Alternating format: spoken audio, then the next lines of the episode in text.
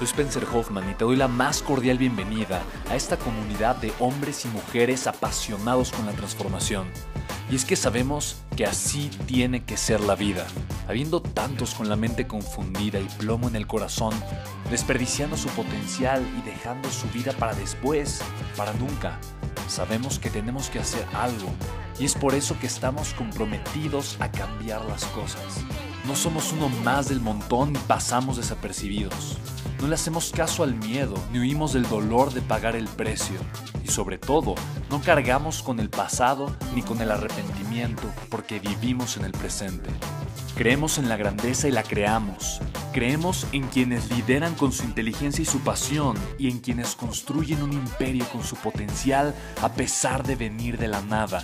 Aquellos que podemos llamar imprescindibles porque sabemos que ser uno de ellos es cambiar al mundo y dedicar la única vida que tenemos a construir un legado. Bienvenido a tu podcast, Una vida, un legado.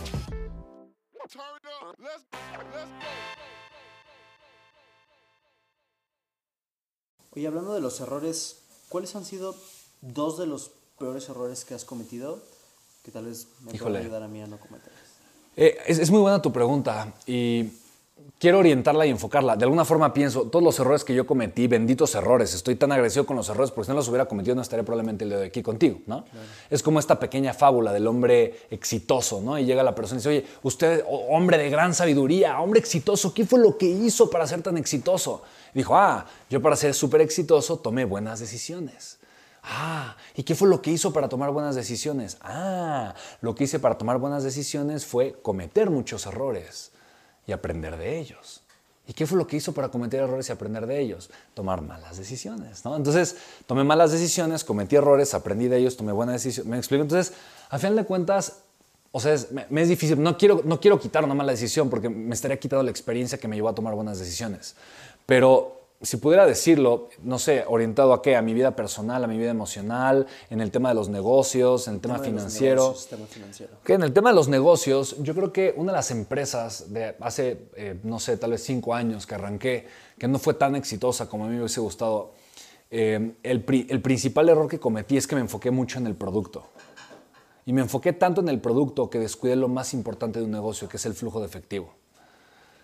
Lo que le da vida a un negocio y oxígeno a un negocio es el flujo de efectivo. Free cash flow, flujo de efectivo libre.